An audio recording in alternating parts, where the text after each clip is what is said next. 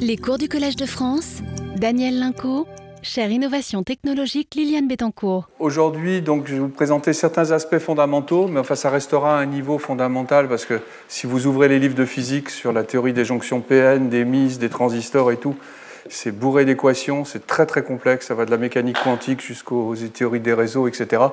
Donc euh, moi j'ai une spécialité qui est un peu après la mécanique quantique. Donc, euh, donc je me suis. Et puis ensuite, dans la deuxième partie, on aura, j'ai vraiment un, très grande chance ou un, grand honneur d'avoir la, la, de Jean-François Guimol, qui, lui va être à la recherche des performances ultimes pour la conversion photovoltaïque. Alors son cursus est beaucoup plus physique fondamentale et vous verrez tout de suite un peu euh, la différence et la complémentarité entre les deux exposés. Donc l'essor du photovoltaïque moderne, aspects fondamentaux de la conversion photovoltaïque. Je dirais presque que c'est aspects fondamentaux, mais essayez de les expliquer avec les mains. Ce qui est un point important, je crois qu'à chaque fois qu'on voit une théorie physique ou quelle qu'elle soit, on essaye de s'en faire une représentation. Et j'ai eu l'occasion, l'occasion que j'ai à travers ces cours, c'est de donner un peu ces, ces, images intérieures que j'ai pour, pour moi-même évoluer dans ce domaine-là, euh, dans certains cas où c'est peut-être même un peu compliqué. Alors, je vais d'abord faire un clin d'œil au cycle de l'eau. Donc, je, remercie Jean-François de m'avoir envoyé ce matin ce transparent, parce que je cherchais un peu ce transparent en me disant, tiens, finalement, le niveau de Fermi, c'est-à-dire le niveau de remplissage des électrons dans un solide, il ressemble un peu à une, nappe d'eau qui est à un certain niveau. Et quand on change le potentiel électrique des électrons, eh bien, c'est comme si on élevait l'eau. Et puis, quand l'eau redonne du travail, euh, c'est un peu comme si on faisait un travail électrique dans le circuit extérieur. Donc, l'analogie entre le cycle de l'eau et finalement ce qui se passe dans les cellules solaires est intéressant. On voit beaucoup plus les mouvements dans le cycle de l'eau, tandis que pour les cellules solaires, tout se passe et on voit rien. C'est à l'intérieur, c'est des petites machines à l'échelle microscopique. Alors, la lumière envoie de l'énergie sous forme de photons. Alors, je me suis rendu compte que c'était une brique qu'elle envoyait là. Bon, oui, une brique. Alors là, on, on a remplacé l'évaporation de l'eau, qui est la première phase de conversion énergie électromagnétique. On a vu qu'il y avait aussi une partie euh, euh, électronique aussi, mais et après il y a évaporation, ça monte euh, très haut, ça se condense, c'est transféré, vous voyez, suivez le petit point là-bas, c'est transféré sur des centaines de kilomètres, il y a des fuites de temps en temps avec des orages, mais sinon ça vient bien gentiment se mettre dans le lac majeur ou le lac haut, où ça pourra être utilisé pour redescendre. Alors l'image est très bien parce qu'effectivement, pour que l'eau soit utilisée correctement, il faut que les gouttes arrivent à monter suffisamment haut pour aller au niveau du barrage. Ça, c'est l'équivalent des infrarouges, hein, qui n'ont pas assez d'énergie pour franchir le gap. Ensuite, si l'eau, il y en a trop, elle va en haut de la montagne, ça redescend. Toute l'énergie potentielle qu'elle a pu récupérer est perdue, en frottement, en vitesse, etc. Et ça va redescendre au niveau de la gouttière. Et le seul niveau le plus efficace qui est, c'est le niveau de la gouttière, c'est-à-dire le gap du semi-conducteur quand il y a deux niveaux. Et ensuite, on fait travailler cette eau dans une turbine, on va produire de l'électricité, et donc on retrouve l'équivalent du moteur électrique qui remplace la turbine pour nous. Bien, alors j'en viens aux choses sérieuses, sinon vous allez vous dire que j'ai intitulé ce, ce, cours La renaissance des diagrammes de bande. Alors on verra pour certains ce que c'est que les diagrammes de bande et pourquoi on parle de renaissance. C'est parce qu'en fait, il y a une époque quand j'ai commencé à travailler dans ce domaine, il y a longtemps, le diagramme de bande était très utile, on l'utilisait beaucoup et je l'utilisais beaucoup. Et puis après, j'ai eu l'impression que le diagramme de bande perdait de son utilité dans la science physique de ce domaine. Et je me suis rendu compte qu'en fait, avec l'essor du photovoltaïque et du, photovoltaïque et, et aussi du photovoltaïque organique, en fait, on réutilisait des diagrammes de bande alors que j'aurais jamais imaginé utiliser des diagrammes de bande pour des molécules organiques. À l'époque, on disait c'est c'est des niveaux moléculaires, il faut vraiment que le, on peut pas dire que c'est des bandes, etc. Que nenni, en fait, le, le, modèle des bandes est utilisé très largement et connaît une véritable renaissance dans le domaine aussi de l'optoélectronique organique. Et comme vous le verrez dans beaucoup d'exposés, toutes les structures semi-conductrices aujourd'hui, on revient très fortement au diagramme de bande. C'est vraiment une clé d'interprétation. Donc je me suis dit, je vais travailler sur, je vais donner, mettre les choses sous le signe de diagramme de bande. Alors avant de commencer avec les bandes, il faut se souvenir qu'il y a très longtemps, un dénommé Balmer, alors si je ne fais pas de bêtises, c'est 1680 ou je ne sais pas, avait observé, et puis les autres, on a parlé de Becquerel, on a parlé de Fraunhofer, ils ont observé qu'il y avait des bandes sombres dans les spectres qui devraient être continus solaires. Et ces bandes sombres, en fait, vous voyez, elles se traduisent quand vous voyez une lumière continue. Là, par exemple, c'est l'hydrogène, l'atome d'hydrogène. Vous voyez que ce qui nous émet du Soleil, ça, c'est les bandes, sombres qu'a pu voir Fraunhofer et que Edmond Becquerel a d'ailleurs vu aussi. Et donc vous avez des bandes bien définies, puis vous avez aussi, quand vous éclairez euh, les, atomes d'hydrogène, ils réémettent de la lumière exactement au même endroit. Et ça, c'est la base de la euh, mécanique quantique, c'est la base de la description quantique de la physique et des matériaux. En fait, l'explication est venue beaucoup plus tard sur le fait qu'avec le modèle de bord de, l'atome d'hydrogène, eh bien, les électrons sont bloqués sur des, niveaux, ici des niveaux quantiques, et en fait, ils ne peuvent faire des énergies qu'en transitant par saut et ils peuvent revenir aussi qu'en transissant par saut. Et donc, ça, c'est ce qu'on appelle les raids Balmer, et il y a différents types de résonance, c'est toujours des échanges de l'électron dans une position excitée qui revient à une position vide permise euh, dessous. Et donc, ce que, l'on voit ici, c'est qu'on a regardé la symétrie de l'atome. Dans la réalité, on retraduit ça maintenant sur un axe énergie vers le haut, et puis euh, distance par exemple, et on voit réapparaître finalement ces fameuses raies de Balmer qui ont, ça a été très long à déterminer quelles étaient les énergies et quelle était la relation mathématique entre ces énergies, il y en a une, et en fait on l'explique très bien avec la mécanique quantique, avec, euh, avec Schrödinger, etc. Ce qui est très intéressant, c'est qu'on voit que l'électron, quand il est lié au plus bas niveau, est très bas en énergie, donc il est très fortement lié, et quand on l'excite, on finit par le faire sauter de niveau en niveau jusqu'à ce qu'on appelle le niveau zéro, qui est le niveau du vide. C'est-à-dire l'électron tout seul dans le vide, on considère qu'il n'a pas d'énergie.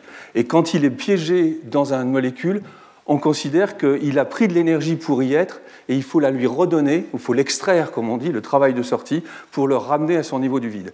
Et cette compréhension du lien entre l'énergétique de base fondamentale et le comportement de tous les, pratiquement de tout ce qui nous entoure, même au niveau macroscopique, est extrêmement important.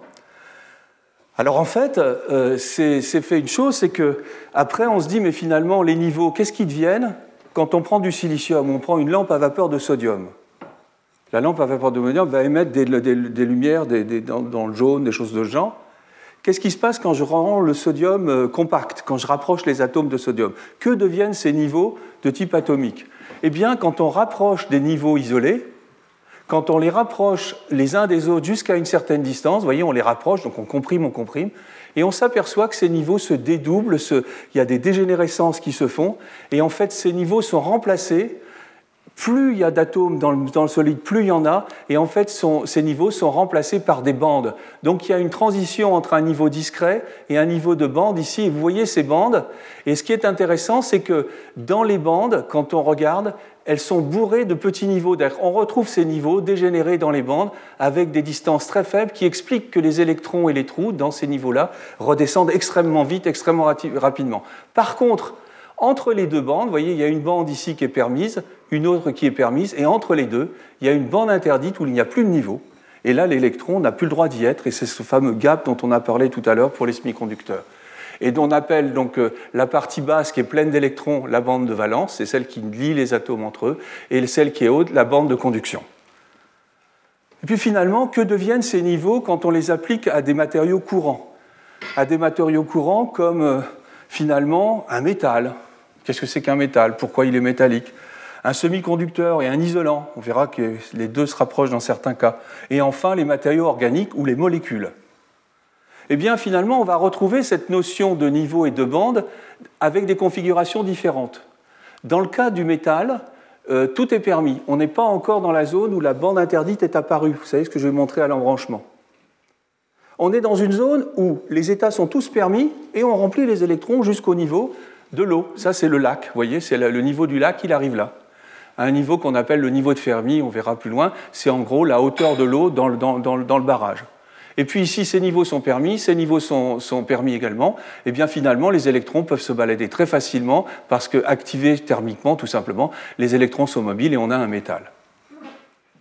Dans un deuxième cas, on a une bande interdite, mais de la même façon, il faut les remplir. Il y a quand même des, électrons dans du silicium, il y a des électrons dans du germanium, et ces électrons vont se remplir, et comme par hasard, au zéro absolu, c'est-à-dire quand la température est extrêmement basse, ils remplissent complètement la bande de valence, et la bande de conduction qui est vide et qui, est au-dessus reste complètement vide. Et au zéro absolu, il n'y a pas un électron là-haut et pas un trou en bas. Ceci dit, dès qu'on chauffe un peu, il y a de l'activation thermique, il y en a toujours certains qui arrivent à sauter, c'est ça qui est assez extraordinaire. Et finalement, il y en a un petit peu qui viennent, et il suffit d'avoir cela pour avoir ce qu'on appelle un semi-conducteur.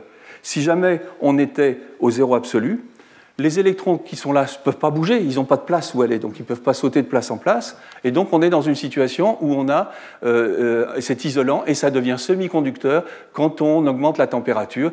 Et donc voilà la, configuration qu'on va retrouver dans les semi-conducteurs. Et enfin, dans le cas des molécules organiques, on a le même type de configuration, c'est différent, c'est pas des bandes, c'est moins plein que dans les solides. On a des, ce qu'on appelle le euh, Lowest Unoccupied Molecular Orbital, c'est l'équivalent de la bande de conduction, et le Highest Occupied Molecular Orbital. Et les règles sont exactement les mêmes. Au zéro absolu, le HOMO, il est, il est plein d'électrons, ses niveaux sont pleins, et le LUMO est vide d'électrons. Puis finalement, la mécanique quantique, tout le travail qui a été fait au début du XXe siècle sur euh, les structures de bande, on s'est rendu compte, il y a Léon Brillouin, il y a les, théorèmes de Bloch, il y a des tas de tout un physiciens qui ont travaillé là-dessus, qui finalement se sont dit, mais si je prends maintenant un atome, un, morceau de silicium, au milieu, il y a, des, les cations, il y a les noyaux sont chargés positivement. ils forment un champ électrique qui va être périodique. Et puis dedans, il y a des électrons qui se baladent. Et ces électrons qui se baladent, c'est aussi des ondes, ils ne prennent pas n'importe quelles énergies non plus, et ça dépend euh, des directions cristallographiques, etc.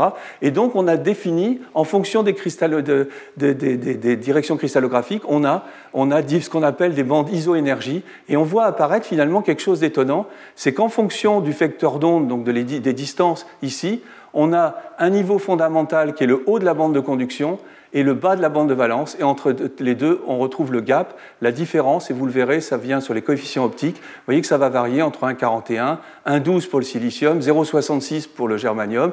Et ces configurations vont donc nous donner ces grandeurs fondamentales que je vous ai présentées précédemment. La différence ici est très intéressante, elle va jouer sur les propriétés optiques. Ici, ça absorbe très bien la lumière, et ici, ça absorbe beaucoup moins. Et puis finalement, à partir de tout ça, on va être capable de reprendre tous les éléments qui sont semi-conducteurs et de leur donner des lois et de retravailler sur justement où est la bande interdite, à quelle énergie. Et vous voyez que le Lego dont je vous avais parlé la première fois sur la table de Mendeleïev avec les éléments se transforme maintenant en un Lego sur des composés.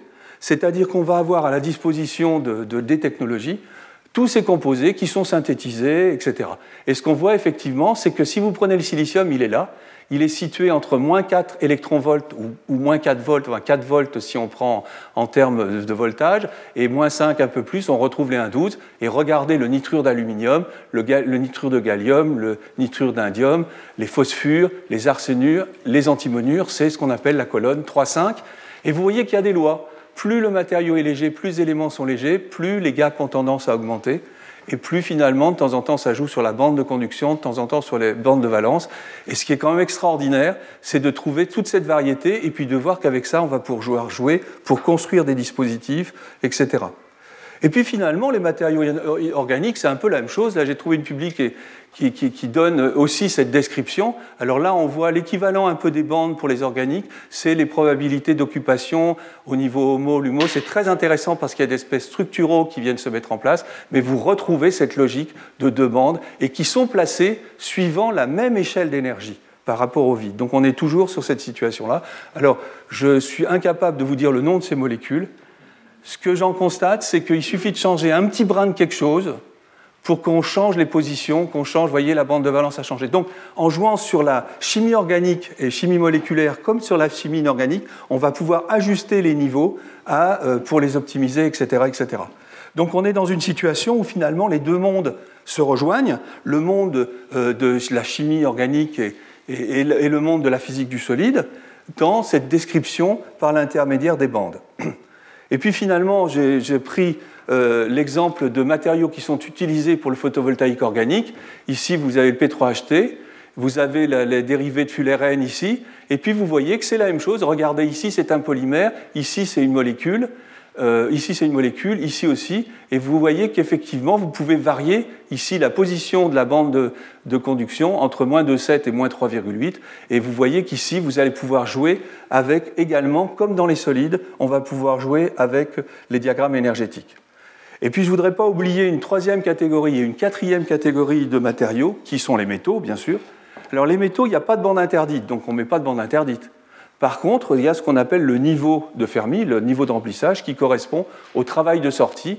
Et vous voyez, euh, les, alcalins rejettent facilement leurs électrons au niveau zéro. Donc en fait, ils sont euh, ici très, euh, ils sont très électropositifs, comme on dit. Ça veut dire que leur travail de sortie est très faible, alors que le platine, l'or, certains matériaux aussi, des oxydes, peuvent avoir des travaux de sortie très élevés. Et donc là, on a une description toute simple. Il y a un seul niveau qui correspond à la position du travail de sortie. Et puis sinon, il y a un cas très intéressant qui est celui que Edmond Becquerel a utilisé. Quand il a découvert l'effet photovoltaïque, lui, il n'a pas fait des diodes avec des métaux. Il n'en avait pas, il a fait des diodes avec des électrolytes. Eh bien, l'électrolyte, c'est pareil. Le niveau de l'électron dans les. Il existe un niveau électronique comme le niveau de Fermi dans un électrolyte qui est défini par ce qu'on appelle les couples redox. Et donc on voit que les couples redox, par exemple celui qui est le plus important, pour qui, où tout vient, c'est H plus H2. H plus moins donne H2. Si H c'est une fois molaire et H2 à pression atmosphérique, l'électron prend un potentiel bien défini, qu'on dit zéro, qui correspond en fait, si on le ramène à l'échelle du vide, à environ à moins 4,5. Et bingo, on a unifié dans un même paramètre qui est la structure énergétique énormément de matériaux différents. Donc ça va nous permettre de construire une boîte à outils pour construire des objets de l'électronique, de la microélectronique, et puis bien d'autres aussi, euh, bien d'autres choses. Et puis finalement, ce niveau de Fermi dont je vous ai parlé, alors c'est sûr, quand on, est à, quand on est au zéro absolu, tout est plat. Ça passe de 0 à 1, c'est-à-dire euh, tout est plein, et puis d'un seul coup, alors ce qu'on appelle un Heaviside, on, on passe directement de 0 à 1, c'est très abrupt. Maintenant, il y a la fonction de distribution de Fermi qui est ici, qui explique qu'en fait, tout est affaire de probabilité d'occupation. Là, on revient à de la physique plus classique. La probabilité d'occupation nous dit qu'en fait, au zéro absolu, c'est vrai que euh, l'occupation est égale à 1. Alors où est-ce qu'il est le 1 Il est 1, vous voyez, c'est plein, il y a le niveau, le niveau du liquide et c'est zéro. Et quand on va augmenter la température, eh bien on voit que c'est moins plein, mais ceux qui sont partis d'ici sont allés là. Donc en fait, on voit que avec la température, l'occupation d'un niveau qui est géré par, cette statistique va, être, va, varier. Donc euh, euh, voilà la situation et qui va gouverner toutes les propriétés. Point important, tout ça c'est vrai au zéro, pour V égale 0, mais dès qu'on applique un potentiel, c'est-à-dire dès qu'on immerge le lac, c'est comme si on prenait un lac et on lui fait monter la montagne. Hein. le lac, son niveau à la base, il n'a pas pour trop bougé. Hein. les plongeoires, ils restent à 3 mètres et tout. Par contre, ils ont monté de 500 mètres. C'est, en fait, il a pris l'énergie correspondant au potentiel sous forme de moins QV. Et puis, on commence maintenant euh, à se dire, mais qu'est-ce qu'on va pouvoir faire? Ben, On va regarder maintenant, justement, les semi-conducteurs et de se dire, ben, finalement, euh, je vais prendre du silicium. Je sais que son gap est à 1,12.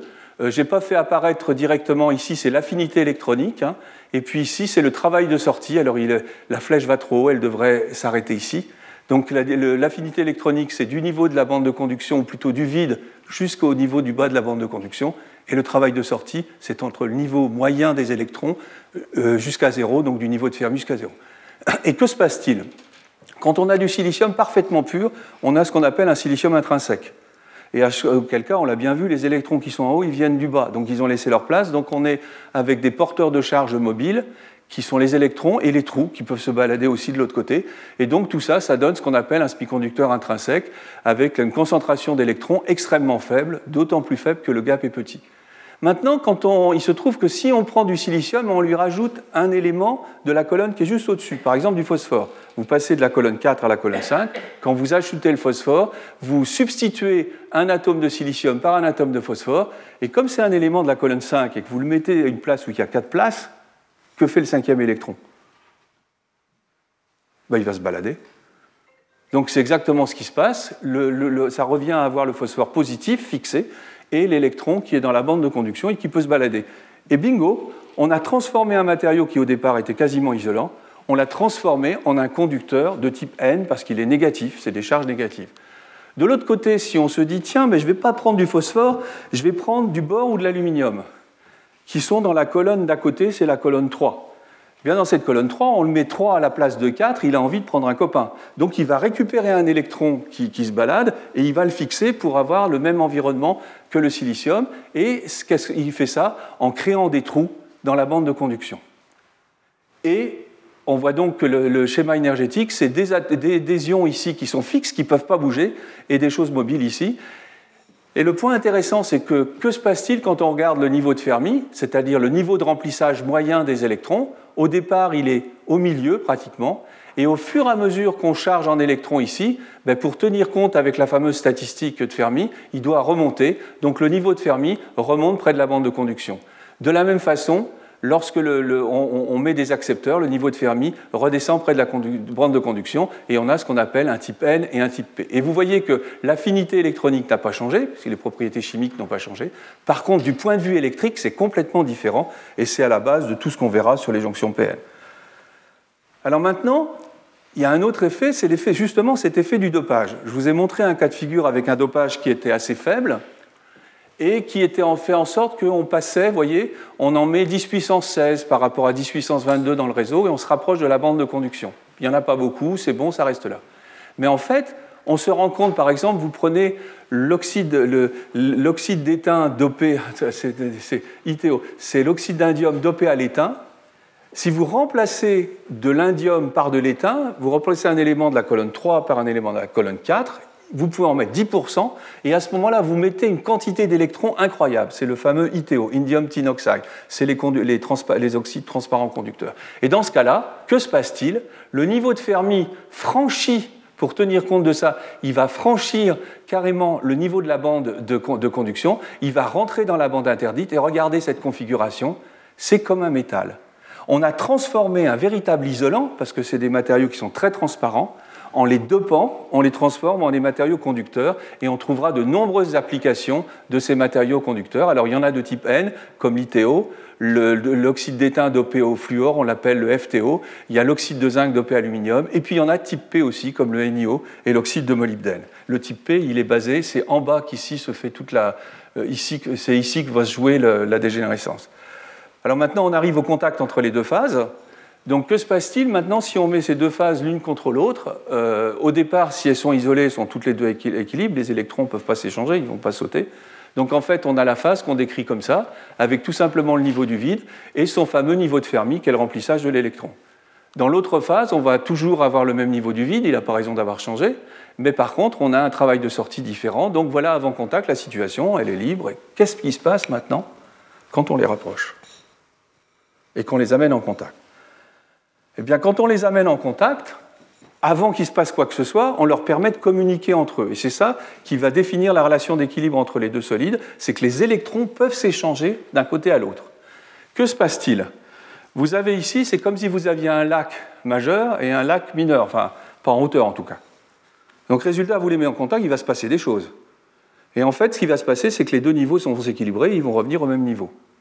Et qu'est-ce qui va se passer? C'est qu'on peut très bien considérer ce niveau comme ne pas changeant. On peut imaginer que c'est un gros lac, etc. C'est surtout ce niveau qu'on va bouger. On va le faire bouger ici, donc c'est en relatif. On voit que pour équilibrer ce lac, il faut descendre le niveau ici à ce niveau-là. On se dit, mais comment il va faire? Ben, Il faut rajouter deux choses. Il faut rajouter qu'à l'interface, il va se passer des choses avec une charge électrique. Et quand on fait apparaître des charges électriques, on fait apparaître des champs aussi. Et c'est ce qu'on va voir pour le cas des semi-conducteurs de deux semi-conducteurs en contact. Alors maintenant, on met un type N et un type P. Donc qu'est-ce qu'on va faire? On va, on va les abaisser et on voit que la seule façon de jouer pour changer l'énergie de Fermi, c'est changer le potentiel électrique. Pour changer un potentiel électrique, il suffit de faire apparaître des charges négatives et des charges positives, et le tour est joué. C'est-à-dire qu'on va créer une tension interne, ici VI, qui va se répartir entre les deux phases. Et vous avez donc euh, cette densité de charge, voilà ce qu'elle donne. Elle est, elle, est, elle est, localisée, ça peut être des électrons, des trous, ça peut être des ions, ça peut être, vous voyez, c'est des charges. Il va trouver le moyen d'échanger des charges. Et puis ici, vous avez un champ ici qui est positif et qui est très fort à l'interface et qui jouera un rôle très important dans le photovoltaïque. Donc la première chose, c'est qu'on descend, on doit descendre le potentiel électrostatique.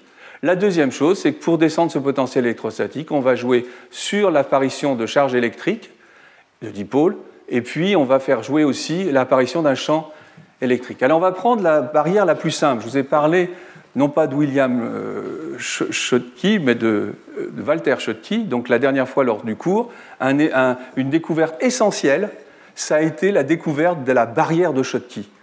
Ils sont aperçus effectivement quand on mettait du cuivre ou de l'or sur de l'oxyde de cuivre, il y avait une barrière. C'est grâce à ça d'ailleurs qu'on a fait euh, toute l'électronique, les postes à galène, etc. sont basés là-dessus. Donc la barrière de Schottky, c'est vraiment le, dispositif initial qui a tout permis. Tout s'est construit à partir de celui-là. Eh bien, regardez au départ, on a un métal, il a un niveau de Fermi qui est ici, et puis on a un semi-conducteur, j'ai pris un type N. Que se passe-t-il quand on les met en contact? Alors, je n'ai pas représenté toute la partie en haut avec les niveaux du vide, parce que ça devient vite compliqué pour le faire, et puis une fois qu'on a, les choses, on le voit très bien. En fait, qu'est-ce qui va se passer? Au, au début, vous êtes là. Eh bien, effectivement, quand vous allez commencer à échanger les électrons, ces électrons, ils sont imaginés que le niveau est là. Que, que ferait une goutte d'eau? Elle tomberait. Donc, elle va tomber. Au fur et à mesure où elle tombe, il pluie, il pleut, je sais pas. Et puis ici, vous, avez, vous découvrez la zone où il y a des charges positives. Donc vous faites apparaître une charge positive, les ions, qui sont fixés, et de l'autre côté, vous faites apparaître une charge négative qui sont simplement un tout petit excès d'électrons, mais comme les métaux sont très, très, très dopés, il y a beaucoup d'électrons à l'intérieur, c'est tout petit en distance et toute la charge se fait là. Et on appelle cette zone la zone de charge d'espace. La zone du côté des métaux, c'est quelques angstroms, et puis ici, il y a la zone neutre. La particularité de la zone neutre, c'est que c'est une zone qui correspond pratiquement à la même configuration euh, qu'ici, c'est-à-dire on retrouve exactement la même configuration à gauche qu'à droite. Et puis finalement, ben, le tour est joué. On va s'arranger pour mettre des contacts. Un contact à l'avant sur le métal, alors c'est pas compliqué, il suffit de pince, croco. Un contact à l'arrière sur le semi-conducteur, c'est un tout petit peu plus compliqué. On va prendre un contact et finalement, on a formé une première diode, une jonction Schottky, euh, qui va être aussi une cellule solaire, j'en parlerai tout à l'heure. Que se passe-t-il maintenant quand on la polarise? On peut Alors, à l'équilibre, à l'équilibre, euh, les niveaux de Fermi sont identiques. La polarisée, ça revient à changer les niveaux de Fermi et de faire bouger l'un par l'autre. Donc on va faire bouger le niveau de Fermi du semi-conducteur par rapport au niveau du métal qui ne change pas. Regardez, là on est ce qu'on appelle une polarisation inverse. On écarte ici on, augmente la zone de charge et on augmente la polarisation en inverse. Et de l'autre côté, c'est la polarisation, directe. Quand on remonte, on repeuple progressivement tous ces niveaux-là et on arrive à une situation qu'on appelle la condition de bande plate où on, a justement, on applique exactement le même potentiel qu'interne et on retrouve ici quelque chose qui est comme s'il n'y avait pas eu euh, on a appliqué exactement le potentiel qu'il fallait pour revenir à la configuration avant contact. Et puis finalement, il euh, faut que je fasse très attention au temps. Euh, toutes ces choses-là, ça, pourquoi ça fait une diode? Pourquoi est-ce que ça donne un comportement de diode? Ça donne un comportement de diode parce que finalement, les électrons qui sont là, il y en a une partie, vous voyez, quand on est à l'équilibre à zéro, le courant est nul. Euh, le courant est nul. Donc si le courant est nul, ça veut dire que les électrons qui viennent là et qui sautent au-dessus de la barrière par effet thermoionique, ils sont, ils sont, c'est en rouge, ils sont absolument équilibrés par ceux qui arrivent à monter au-dessus de, la, montagne là, et à sauter. Donc on, a les deux courants qui sont complètement équilibrés. Que se passe-t-il maintenant si on polarise en avant? Celui-là qui est lié à cette hauteur ici, ne peut pas sauter plus. Donc le courant qui vient du métal vers le semi-conducteur, il ne va pas bouger. Par contre, l'autre, il y a beaucoup plus d'électrons qui sont prêts à tomber. C'est comme si le flux de la rivière pouvait être beaucoup plus important. Donc vous avez à ce moment-là la composante d'injection des électrons par-dessus l'arrière est beaucoup plus importante. Vous voyez que vous avez déséquilibré les deux courants. Et puis la chose intéressante, c'est que si on polarise en inverse cette fois-ci, c'est-à-dire on va vers les potentiels négatifs, du point de vue au niveau de la diode, eh bien on voit que cette composante reste la même, tandis que la composante directe chute, donc on annule pratiquement la diode. Et ça, c'est typique d'une diode. Et on retrouve bien ça lorsqu'on regarde les caractéristiques IV. Quand on prend les caractéristiques roue-tension, alors j'étais un peu maladroit, j'ai du mal avec. Euh, c'est quelque chose, faire les courbes à la main, c'est plus rapide. Hein. Mais de le faire, à chaque fois, il y a des ibouibouis, là, vous voyez ici, ici. Mais bon, ça, ce n'est pas, pas, des effets quantiques. Hein. Donc là, voilà, ça, c'est la composante qui correspond à la flèche verte que j'ai montrée, ou bleue. Et ça, c'est la composante qui correspond au I0. Vous voyez, il est positif, celui-là est négatif. Et en fait, on rajoute les deux. Donc évidemment, il y a un endroit où ça va se croiser, et ça sera finalement le, potentiel d'équilibre de la diode. Et c'est comme ça qu'on définit le potentiel zéro de la diode. Et vous voyez, j'ai fait un zoom sur cette partie-là. Ça, c'est facile avec là. Et puis, on a vraiment, on passe l'axe des, ici, des X est ici, et on équilibre les deux. Alors, c'est intéressant. Donc, on voit que finalement, cette branche-là ne bouge pas beaucoup, parce qu'elle est gérée uniquement par l'éjection des électrons. Mais finalement, avec le métal, si on change le niveau de Fermi ou le, travail de sortie du métal, finalement, on va se balader le long, on va pouvoir balader le V0 entre là et là. Et j'ai représenté un peu les positions des bandes euh, du semi-conducteur. Et on peut jouer ici.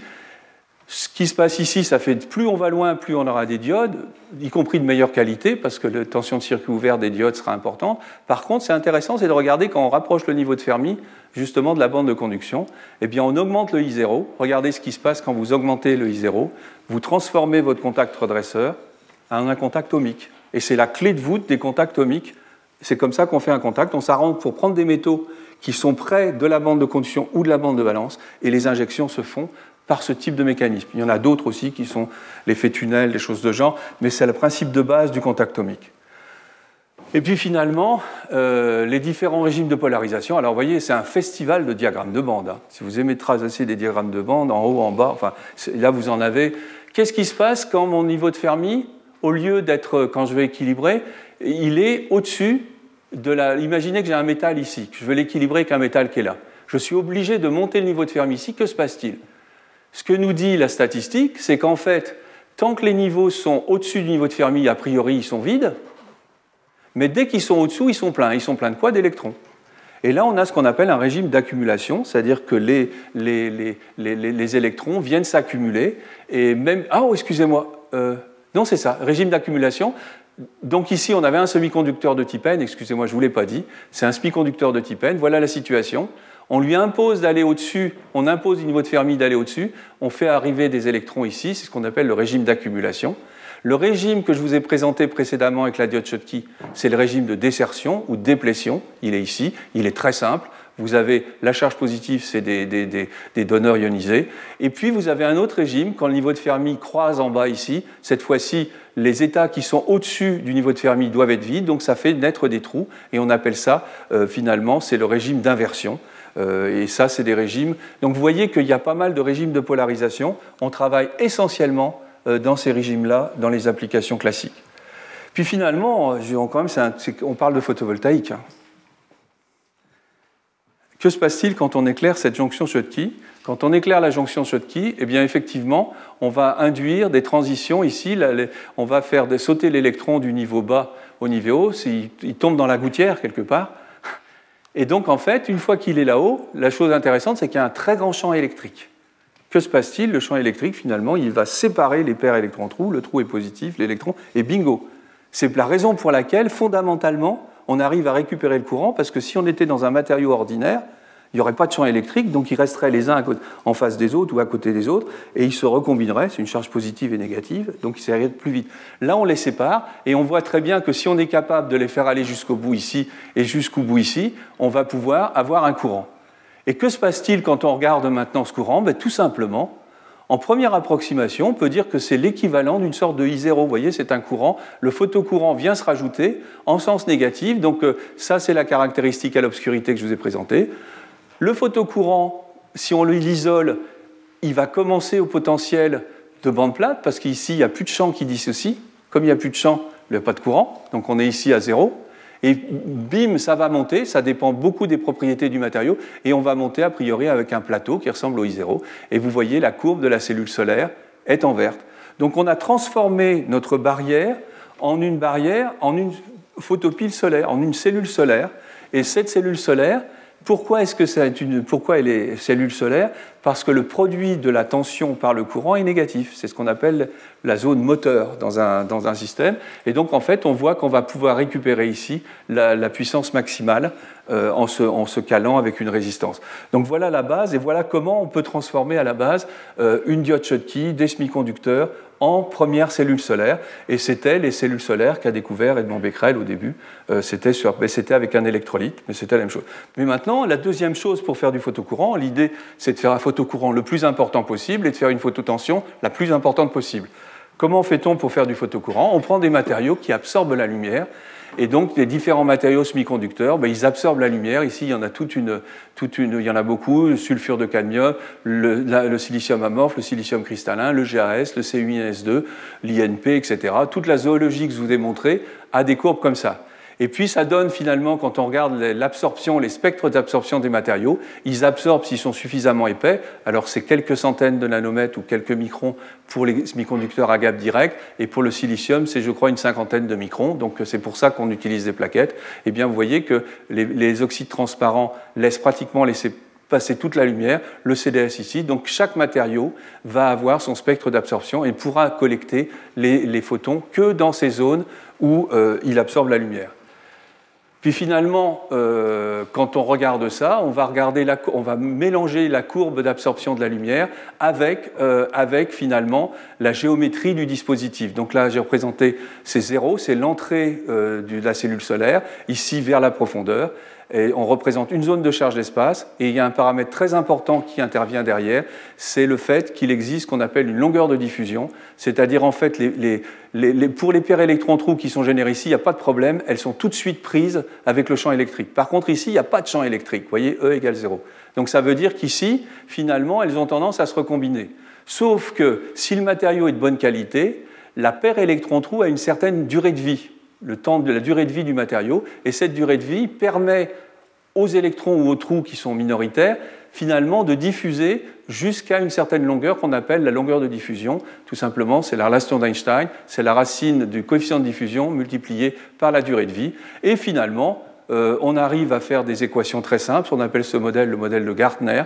C'est le modèle très simple dans lequel on voit que les paramètres qui vont jouer sur le photocourant monochromatique, c'est le coefficient d'absorption, l'épaisseur de la zone de charge espace, euh, et puis la longueur de diffusion. Et enfin, c'est important, le, coefficient de réflexion. Le coefficient de réflexion, c'est important parce que vous prenez du silicium, il y a presque 40% de la lumière qui est réfléchie. Donc celle-là, elle est perdue. C'est pour ça qu'on en fait, après, on en parlera, mais des textures, etc., qu'on essaye de minimiser, on essaye d'avoir R égale 0 ici. Et puis finalement, la réponse spectrale, qu'est-ce que c'est? C'est le rendement quantique en fonction euh, de la longueur d'onde, euh, pour, euh, c'est le rendement quantique en fonction de la longueur d'onde pour des rayonnements monochromatiques. Et voyez que plus la qualité du matériau augmente, plus finalement on va aller collecter pratiquement tous les photons vont transformer en électrons jusqu'à la bande interdite. Et puis si vous avez des matériaux de très mauvaise qualité, ça va être rouge. Et nous au labo, euh, souvent on en a des comme ça. Hein. Donc euh, il y a du chemin à faire. Et aujourd'hui, les meilleures cellules, elles sont pratiquement à 1 comme ça. Puis finalement, on va arriver à cette deuxième grandeur qui est le qu'est-ce que c'est que le photocourant global? Cette fois-ci, il faut faire travailler le système sous un, sous, un, sous un rayonnement polychromatique. Donc je reprends ici euh, la, la, la, distribution de la lumière et d'énergie lumineuse dans les spectres solaires, environ 1000 watts par mètre carré. Et regardez ce que ça donne quand on fait l'intégration en fonction du gap du matériau. Ben, vous vous rendez compte qu'on pourrait faire 70 mA par centimètre carré si on collectait tous les photons, mais le gap serait zéro. Et puis au fur et à mesure qu'on augmente le gap, on, augmente, on diminue la quantité de photons puisqu'il y en a qui partent, et on va passer à 50 mA, 40 mA, 30 mA. Et puis pour des grands gaps qui sont du genre CDS, tout ça, on voit qu'on est à 2-3 mA. Donc vous voyez qu'il y a un compromis. Plus on va augmenter la tension, plus on va euh, diminuer le courant. Et ce qui est intéressant, le silicium est autour de 40, je crois, vous voyez, 1, ça doit être dans ces eaux-là. Euh, voilà. Et puis finalement, je me suis amusé à faire euh, le rendement maximum avec les mains. Que ça veut dire Je sais comment je peux mesurer le courant a priori. La tension, quelque part, on peut dire que c'est en gros euh, le gap divisé par la, charge électrique et puis un facteur qui est de 0,7. Euh, je crois que Jean-François en reparlera. Et puis si on multiplie les deux, vous voyez, on retrouve pas loin de la courbe de Shockley-Weiser dont je vous ai parlé, avec ce fameux rendement qui remonte. Et là, je ne suis pas allé chercher de théorie compliquée, j'ai simplement pris la tension qui est liée au gap et le courant qui est lié à l'absorption. Et puis finalement, pour terminer l'exemple sur cette cellule solaire, dans une cellule solaire, voilà, on est content, on a fait ça. On a la courbe noire ici, on est tout content. Manque de chance, on n'a pas bien pris les contacts, il y a des résistances de contact, il y a des choses comme ça, mais vous avez des résistances séries et parallèles qui viennent nous jeter tout le travail en l'air. C'est-à-dire que parfois on a un très bon matériau, on a fait une jonction qui est parfaite, quand on va la mesurer, on a quelque chose qui est comme ça. Regardez, Quand j'ai travaillé en 1978 sur le tellure de cadmium, je n'avais que des courbes comme ça, et ça venait du contact. Et en fait, vous avez une résistance série, et vous voyez que cette fois-ci, le rendement baisse énormément. Donc il faut corriger. Et l'autre grand problème, c'est la résistance shunt, c'est-à-dire des, courts-circuits qui se font, qui se traduisent ici par des résistances parallèles, et la courbe se déplace comme ça, regardez, euh, on perd aussi en rendement. Donc en fait, c'est pour vous montrer qu'il n'y a pas que dans la technologie, il n'y a pas que l'aspect de la jonction intérieure, etc. Tout cet aspect contact-interface est très important. Et puis maintenant, je vais juste, pour terminer les, diagrammes de bande, on va jouer sur d'autres diagrammes de bande, la fameuse homojonction NP ou PN.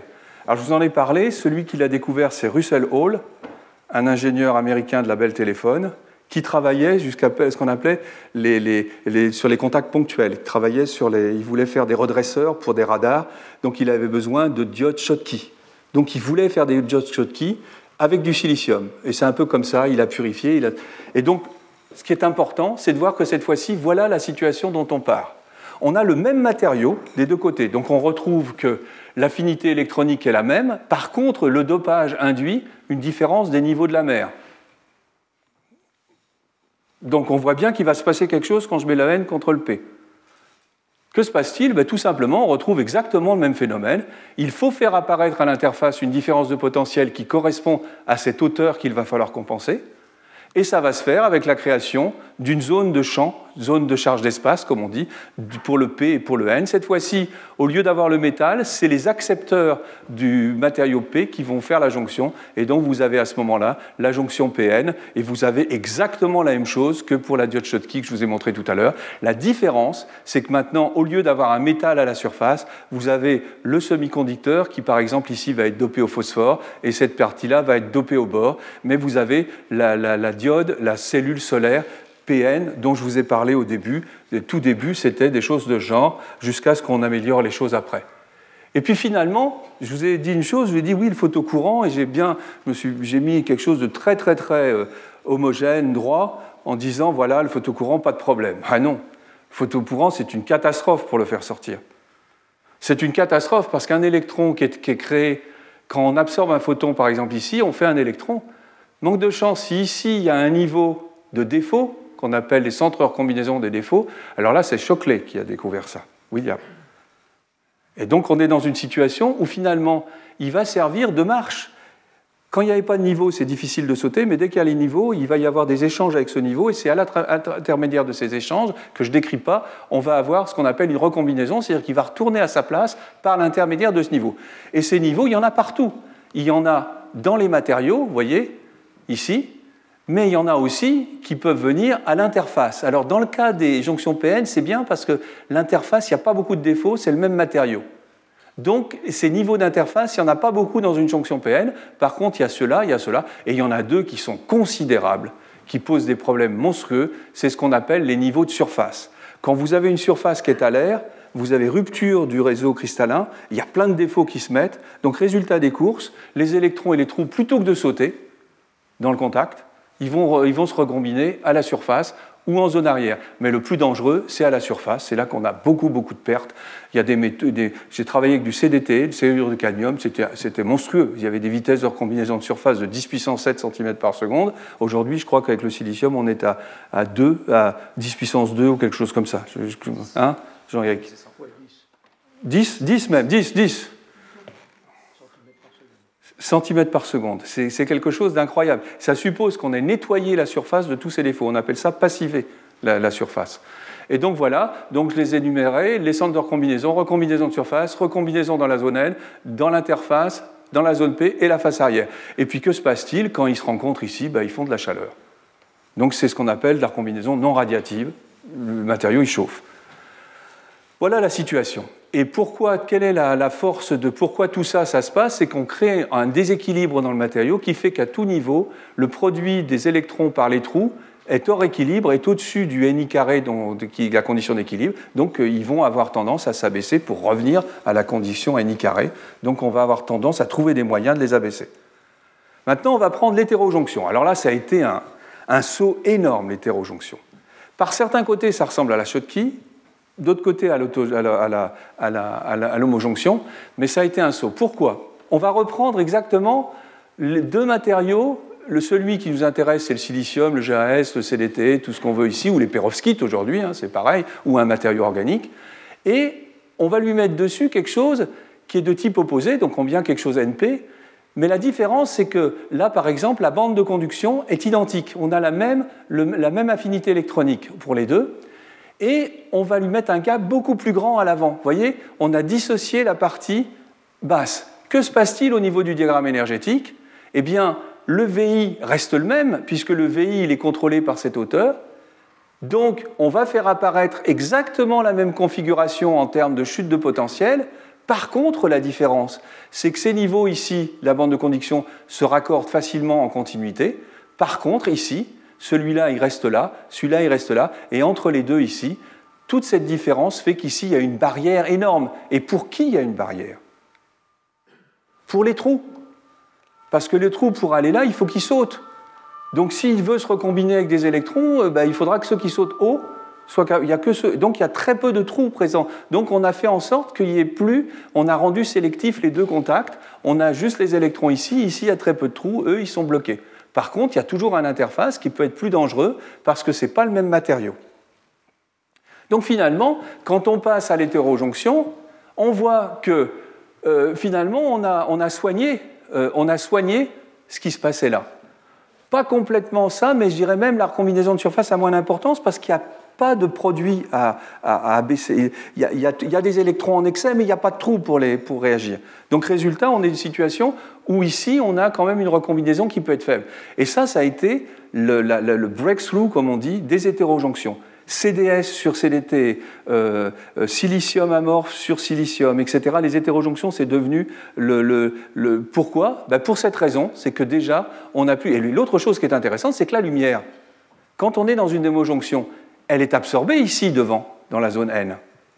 Et elle est absorbée, donc elle peut, aussi être perdue au niveau des photons. Alors que là, toute la lumière arrive sur la jonction arrière et est prise par le matériau absorbeur. Et donc on a finalement quelque chose qui est très, euh, qui est très, euh, qui est très bénéfique. Alors par contre, donc ça, ça ne va pas changer. il faut que le matériau, il y a toujours des défauts dans le volume, et puis la recombinaison en arrière, etc. Par contre, ici, problème, l'interface. Quand vous mettez deux matériaux l'un sur l'autre et qui sont différents, je peux vous assurer que c'est un peu le charivari. Donc au niveau de l'électronique, il y a plein de défauts qui se créent, il y a des liaisons pendantes, il y a des désaccords, des dislocations, tout ce qu'on veut, et tout ça, c'est des, puits à vitesse de recombinaison à l'interface. Et ça, c'était ce qui limitait pendant longtemps les hétérojonctions. Eh bien, en fait, aujourd'hui, on arrive à faire des hétérojonctions qui sont pratiquement sans ou avec très peu de défauts d'interface en jouant sur de la passivation, d'interface, par exemple silicium amorphe sur silicium, ou tout simplement en faisant de l'épitaxie. Tout ce que je vous ai montré l'autre jour sur les 3,5, qui sont les matériaux GAS, GALAS, etc., euh, sont des matériaux qui sont en accord d'épitaxie. Et de ce fait, quand on fait pousser le matériau en épitaxie, ça veut dire qu'il n'y a pas de défaut. Ils ont la même largeur de rail. Vous voyez, quand on veut passer de France à Espagne, il y a un problème. Un train, en France, il a, des, il y a ça de largeur, et puis il va ah, c'est catastrophique il va arriver, il n'y a aucun train qui pourra franchir la frontière. Par contre, si vous ajustez les deux au même, là, il passe bien. Et puis sinon, vous avez des, façons, c'est d'y aller progressivement pour changer l'écartement, etc. Et c'est toute la stratégie qui est utilisée pour les interfaces dans les cellules solaires. Et donc, point intéressant, donc j'ai noté PS tend vers zéro. Donc PS tend vers zéro, c'est très bon. Donc on voit une chose intéressante, c'est que finalement, grâce à la passivation des interfaces ASI sur SI ou l'épitaxie, on arrive à un peu éliminer ça. Et puis aujourd'hui, on travaille beaucoup sur la passivation arrière, euh, aussi avec des couches d'oxyde, des couches amorphes. Et là, c'est la clé des avancées, récentes. Et puis j'ai presque mon avant-dernier transparent, je crois. Voilà maintenant les diagrammes de bande du commerce, quoi, ce qu'on trouve dans toutes les publications ou dans beaucoup de publications. Il y en a une ce matin sur les tandems avec Fraunhofer. Alors il y a du tunnel. Bon, je ne l'ai pas mise, je n'ai pas eu le temps de. Mais, mais c'est impressionnant. Et là, voilà une cellule CIGS de course celles qui vont donner autour de 20% de rendement. Eh bien, vous avez l'absorbeur, voyez, regardez comment est fait la couche tampon à l'intérieur. Non seulement elle a ici cette barrière à trous, mais elle a une petite barrière à électrons. C'est-à-dire qu'il faut ajuster. Il ne faut pas que les électrons puissent tomber d'un seul coup. Euh, si on les mettait comme ça, on aurait euh, l'électron passerait. Alors que là, euh, la recombinaison, alors pour moi, ça reste toujours un petit peu mystérieux Ça heurte un peu ma, voilà, mais néanmoins, cette petite hauteur de barrière est, favorable. Et vous avez d'autres cas de figure où avec d'autres matériaux, euh, ça va être vers le bas, on appelle ça cliff, ça va être un colline ou comment on appelle la spike et cliff en anglais hein? Spike et cliff, ça c'est spike et l'autre c'est cliff, et on voit qu'on va travailler avec ces configurations. Et regardez quand vous mettez du ZNO, alors là, c'est une fenêtre transparente, tous les photons passent, et regardez ici le diagramme de bande, il est comme un métal. Le niveau de Fermi, il est pratiquement au niveau de la bande de conduction, donc c'est une couche euh, d'oxyde transparent. Et voilà les réponses spectrales. Quand on met un peu de gallium, on va dans le rouge. Et ce qui est intéressant ici, il y a des pertes. Vous voyez que la réponse spectrale n'est pas de 1, tout simplement parce que le sulfure de cadmium ici, il absorbe des photons UV euh, et les, plus énergétiques, et puis finalement, ils sont perdus. Ils sont perdus pour la science et pour les cellules solaires. Donc on essaye aujourd'hui, on remplace même le sulfure de cadmium par du sulfure de zinc. En plus, au point de vue toxicité, c'est mieux. Donc on est vraiment, on a, ici, on essaye de gagner, et l'idéal, c'est d'avoir un truc qui soit vraiment droit à zéro. Voilà. Et puis enfin, je vais quand même boucler avec les cellules organiques. C'est le dernier transparent, je reboucle la boucle. Et en fait, l'idée, c'est regarder comment on. Voilà, par contre, des applications photovoltaïques. Ouh là là, il y a plein de fautes. Applications photovoltaïques, organisme. Bon, Oui, organique. Bon. En fait, voilà trois, matériaux. Si on les met l'un ensemble, ça fait une cellule solaire. Vous avez un absorbeur au milieu. Cet absorbeur récupère les paires électrons-trous. Et puis, il a ici, il transfère l'électron, va, transférer au, au LUMO de celui-là qu'on appelle un Electron Transporting Layer. On a pu, on dit plus type P, type N, on dit ETL.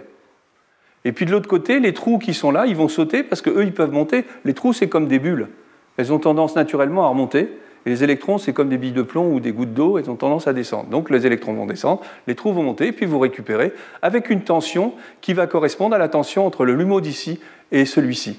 Et donc, vous voyez que vous avez construit avec des ballons de football, avec, euh, voilà, vous avez construit une cellule solaire, et on l'a décrite un petit peu comme on décrit les jonctions PN. Néanmoins, les mécanismes à l'intérieur sont très différents. Ça se passe avec des excitons, des choses de genre. C'est pas la même physique derrière, mais néanmoins, ce qui est intéressant, c'est que ces fameux diagrammes de bande, on arrive à les avoir. Euh, voilà, ils sont presque universels euh, aujourd'hui et très intéressants.